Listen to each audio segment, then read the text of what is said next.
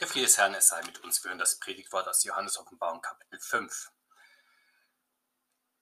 Johannes schreibt, und ich sah in der rechten Hand dessen, der auf dem Thron saß, ein Buch beschrieben innen und außen, versiegelt mit sieben Siegeln. Und ich sah einen starken Engel, der rief mit großer Stimme, wer ist würdig, das Buch aufzutun und seine Siegel zu brechen? Und niemand, weder im Himmel noch auf Erden noch unter der Erde, konnte das Buch auftun und hineinsehen. Und ich weinte sehr, weil niemand für würdig befunden wurde, das Buch aufzutun und hineinzusehen. Und einer von den Ältesten spricht zu mir, weine nicht, siehe, es hat überwunden der Löwe aus dem Stamm Juda, die Wurzel Davids, aufzutun, das Buch und seine sieben Siegel. Und ich sah mitten zwischen dem Thron und den vier Gestalten, mitten unter den Ältesten, ein Lamm stehen, wie geschlachtet. Es hatte sieben Hörner und sieben Augen. Das sind die sieben Geister Gottes gesandt in alle Lande. Und es kam und nahm das Buch aus der rechten Hand dessen, der auf dem Thron saß, und als es das Buch nahm, da fielen die vier Gestalten und die 24 Ältesten nieder vor dem Lamm, und ein jeder hatte eine Harfe und goldene Schalen voll Räucherwerk. Das sind die Gebete der Heiligen. Und sie sangen ein neues Lied, du bist würdig zu nehmen das Buch und aufzutun seine Siegel, denn du bist geschlachtet und hast mit deinem Blut Menschen für Gott erkauft aus allen Stämmen und Sprachen und Völkern und Nationen, und hast sie unserem Gott zu Königen und Priestern gemacht, und sie werden herrschen auf Erden. Und ich sah und ich hörte eine Stimme vieler Engel um den Thron und um die Gestalten und um die Ältesten her, und ihre Zahl war viertausendmal tausend. Die sprach mit großer Stimme, das Lamm, das geschlachtet ist, ist würdig zu nehmen, Kraft und Reichtum und Weisheit und Stärke und Ehre und Preis und Lob. Und jedes Geschöpf, das im Himmel ist und auf Erden und unter der Erde und auf dem Meer und alles, was darin ist, hörte ich sagen, dem, der auf dem Thron sitzt und dem Lamm sei Lob und Ehre und Preis und Gewalt von Ewigkeit zu Ewigkeit. Und die vier Gestalten sprachen Amen, und die Ältesten fielen nieder und beteten an. Unser Predigtwort erlaubt uns einen Blick in den Thronsaal Gottes. Der Seher Johannes hat uns von ihm schon eine Vorstellung gegeben. Nun wird unser Blick in Nahaufnahme auf die Hand Gottes gerichtet, mehr noch auf den Gegenstand, den seine Hand festhält. Ein rätselhaftes Buch, das keiner öffnen kann. In der Offenbarung ist von unterschiedlichen Büchern die Rede. Die Offenbarung selbst wird als Buch bezeichnet und dem Apostel Johannes in einer ersten Fassung zum Verinnerlichen übergeben. Am häufigsten wird das Buch des Lebens erwähnt, dem Bücher des Gerichtes entsprechen. Das Buch mit sieben Siegeln allerdings ist etwas anderes. Rätselhaft ist nicht sein Inhalt, denn es ist ja auch von außen beschrieben, sodass man es lesen kann, zumindest in einer verkürzten Version. Dieses Buch ist eine Bestallungsurkunde, ein Krönungsdokument, das dem rechtmäßigen König zu seiner Thronbestallung überreicht und nur von ihm geöffnet werden darf. Bricht er die Siegel, so tritt er sein Amt an. Dann verliest der Herold öffentlich den Inhalt, die Berufung des Königs, seine Thronnamen, seinen Auftrag. Dann wird dem König kniefällig von den Massen gehuldigt. Sehen wir noch etwas näher auf das Buch mit sieben Siegeln. Der Inhalt dieses Buches ist also dem Menschen bekannt. Es ist das Buch der Bücher, die Heilige Schrift. Gott hat es ihm gegeben. Dort steht alles drin, was wir über Gott und die Welt, Gottes Willen und Wunder, über Vergangenheit und Zukunft zu wissen, zu wissen ist. Sicher nicht jede Lebensfrage wird hier beantwortet, nicht jedes Geheimnis Gottes enthüllt, aber das Wesentliche macht uns Gott in der Bibel doch bekannt, wie er die Welt geschaffen hat und nach welchen Gesetzen die Erde und das Leben der Menschen funktionieren, wie er die Menschen und Völker durch die Zeiten leitet und sie mit Wundern beschenkt wir erfahren, wie er in seinem Sohn Jesus Christus in diese Welt kommt, sie rettet und seine Gemeinschaft ruft und wie er sie seinem Ziel, seiner Herrschaft in Ewigkeit entgegenführt. Das also ist das große Drehbuch der Weltgeschichte, der Weltplan Gottes. Wir können das aufschlagen und darin lesen. Aber die Siegel brechen und das Buch öffnen kann niemand. Das heißt, kein Mensch, auch kein Engel kann die Geheimnisse Gottes eigenmächtig enthüllen oder die Geschichte Gottes mit dem Menschen selbst in Gang setzen oder selbst die Wunder Gottes tun. Die Offenbarung berichtet uns daher von der Bestellung des Königs der Endzeit durch den Vater im Himmel. Der König der letzten Zeit wird die Endzeitereignisse in Gang setzen, die letzten Kämpfe führen, schließlich siegreich sein und den neuen Himmel und die neue Erde schaffen. Ein Engel mit lauter Stimme fragt, wer im Himmel oder auf der Erde würdig ist, diese Krönungsurkunde entgegenzunehmen und ihre Siegel zu öffnen. Damit haben mögliche Bewerber die Gelegenheit hervorzutreten und im Fall ihrer Eignung das Amt zu übernehmen. Mindestens Kandidatenvorschläge können nun gemacht werden. An Bewerbern hat es in der Menschheitsgeschichte auch nicht gefehlt. Schon die römischen Kaiser, die sich als Götter verstanden, griffen nach den Sternen. Wir kennen das auch aus der neueren Zeit, wenn politische Systeme für sich in Anspruch nahmen, die ideale Gesellschaft zu bauen, ja den Himmel auf Erden herbeizuführen oder das tausendjährige Reich zu errichten oder eine bessere neue Welt der Wissenschaft und Technik, vollautomatisiert und digitalisiert, klimaneutral und virenfrei. Doch der Engel stellt fest, dass niemand, weder im Himmel noch auf der Erde noch unter der Erde, die nötige Qualifikation für das absolute Spitzenamt des Königs der Welt und der Endzeit besitzt. Johannes nun fängt an zu weinen, weil kein Mensch und kein Engel das Buch mit den sieben Siegeln öffnen kann. Er tut nicht so, als sei alles sonnenklar auf der Welt und alles wunderbar. Er weint über die unerlöste Erde und Menschheit. Wir alle kennen wohl diesen Weltschmerz. Manchmal ergreift er auch uns, wenn wir sehen, wie die Menschheit in Leidenschaften und Kämpfe verstrickt ist, in bisweilen unfruchtbare Anstrengung und schmerzhafte Leiden, in vielfache Ungerechtigkeiten, verbreitete Irrtümer, in Krankheit, Not, in ferne Träume und unerfüllte Ideale, in Fehler der Vergangenheit, die immer und immer wieder wiederholt werden. Oder wenn wir am eigenen Leib merken, wie schnell auf Glück Unglück folgt, auf Erfolge Niederlagen, auf Schaffenskraft Erschöpfung, auf Optimismus tiefe Verzweiflung, auf ehrliche Hinwendung zur Mitmenschen Selbstsucht. Über diese Rätsel des Menschen und der Menschheit müssen wir tief erschrecken, ja geradezu darüber verzweifelnd, dass dann die Todtraurigkeit dieser Welt, der Weltschmerz. Aber es gibt auch eine Traurigkeit nach Gottes Willen. Diese beginnt mit der Abkehr von falschen und daher enttäuschenden Hoffnungen, etwa von der Erwartung, Menschen könnten Menschheitsfragen nachhaltig und aus eigener Kraft lösen. Doch niemand kann aus eigener Kraft sich selbst, anderen Menschen oder gar der ganzen Welt bleibend Sinn und Leben schenken oder gar sich und andere erlösen. Das kann allein Gott. Durch den Blick auf ihn muss die Traurigkeit der Freude weichen.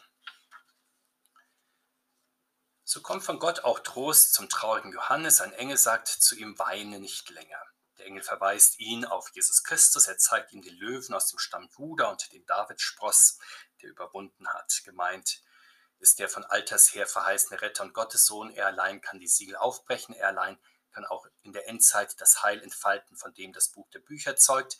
Er allein ist Autor, Inhalt und Schlüssel zur Heiligen Schrift. Daher kann nur er das Verständnis des Wortes Gottes und zugleich der Wirklichkeit der Welt eröffnen. Doch wenn wir dachten, wir würden nun den Herrn Jesus als König auf seinem himmlischen Thron sehen können, so werden wir enttäuscht. Die Ältesten hatten schon auf den hingewiesen, der am Kreuz Sünde, Welt und Tod überwunden hatte. Ihn sehen wir nun auch vor dem himmlischen Thron stehen in Gestalt des Lammes Gottes, das die Sünde der Welt auf sich genommen und für die Welt gestorben ist aber vom Tod auferstanden und in den Himmel gefahren ist. Der Herr der Herrlichkeit streift nun die Leidensgestalt des Lammes auch im Himmel nicht ab. Und als dieser siegreiche Heiland und Erlöser wird er im Himmel und auch auf der Erde verehrt.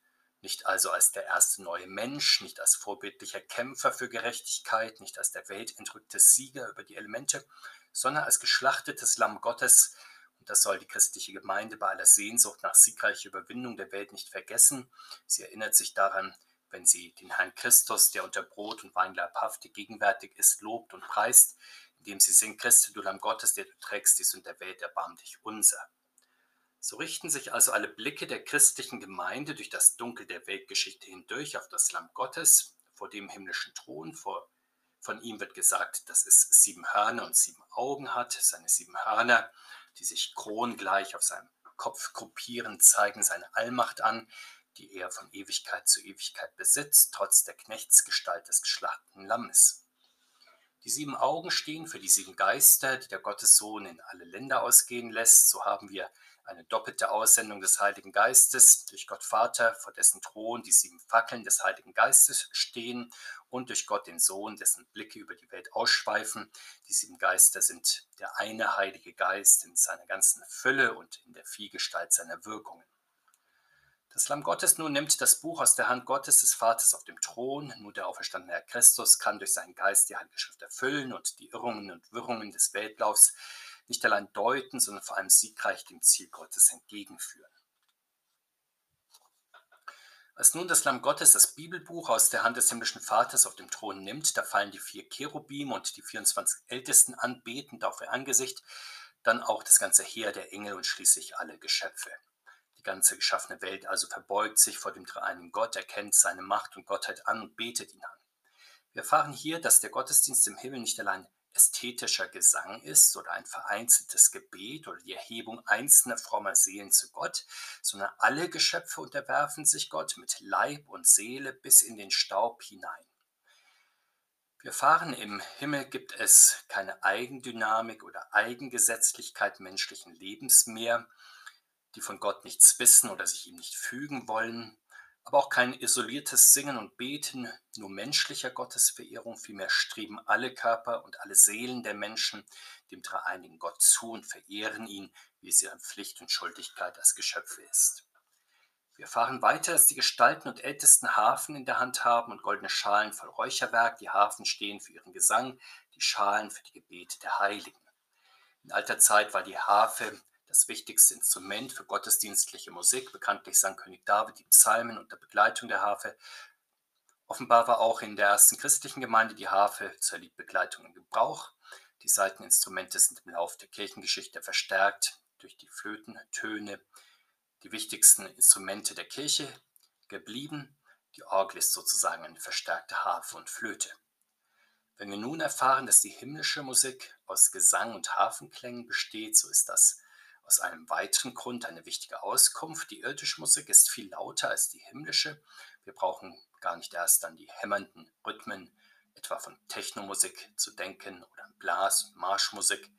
Selbst die höchste Form irdischer Musikkultur, die Symphonie, die von einem großen Orchester aufgeführt wird, ist natürlich klanggewaltig.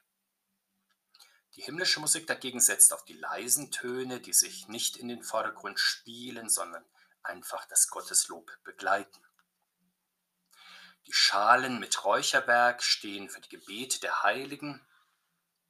Manche Kirchen leiten unter anderem von dieser Stelle den Brauch der Anrufung der Heiligen ab, als würden die Ältesten die Gebete der Christen erst sammeln und dann vor Gott bringen. Doch wir bekommen die Anleitung für unseren Gottesdienst und unser Gebet über die Heilige Schrift von Christus selbst. Er leitet uns an, wie wir direkt zum himmlischen Vater beten können. Wir brauchen nicht einmal den Dienstweg über ihn einzuhalten, sondern dürfen in seinem Namen und mit seinen Worten unmittelbar zum Vater im Himmel beten, auch wenn wir natürlich wissen, dass er mit seiner Fürbitte für uns beim Vater als unser hoher Priester eintritt. Ebenso können wir davon ausgehen, dass auch die Gestalten, die Ältesten und die Heiligen im Himmel unsere Anliegen vor Gott tragen, so wie es die Heiligen schon hier auf der Erde tun. Aber das ist kein Grund dafür, dass wir unsere Bitten primär oder überhaupt ihnen zur Weiterleitung übergeben sollten. Wie aber fügt sich die Einheit des himmlischen und irdischen Betens zusammen? Nicht der irdische Gottesdienst macht Vorgaben für den himmlischen und sei es nur so, dass das menschliche Singen und Beten zum Himmel steigt und dann dort von den Ältesten der guten Gemeinschaft der himmlischen und der irdischen Kirche wegen dann vor Gott gebracht wird. Die Einheit der Kirche in ihrem Gottesdienstfeiern baut sich also nicht von unten nach oben auf, sondern von oben nach unten. Der Blick auf den gekreuzigten und auferstandenen Christus vereint die himmlische und die irdische Schar, das Lamm Gottes ist der Einheitspunkt alles Gottesdienstfeierns im Himmel und auf der Erde. Sehen wir nun auf den Inhalt des Gesangs nach der Aufnahme des Bibelbuchs durch das Lamm. Es wird ein neues Lied gesungen. Das Lied, das auf die Übergabe des Bibelbuchs hinführte, war ein altes Lied.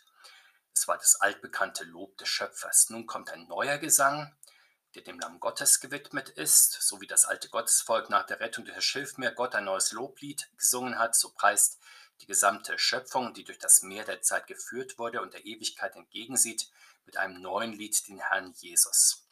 Das neue Lied preist also stets den Sieg des Herrn Jesus und verehrt ihn in der Mitte der Gemeinde sehen wir genau auf den Inhalt dieses Liedes in unserer Stelle. Gepriesen wird das Lamm Gottes, das würdig ist, das Buch zu nehmen, weil es mit seinem Blut Menschen aus allen Völkern erkauft hat, um sie zu Königen und Priestern vor Gott zu machen, die auf der Erde herrschen.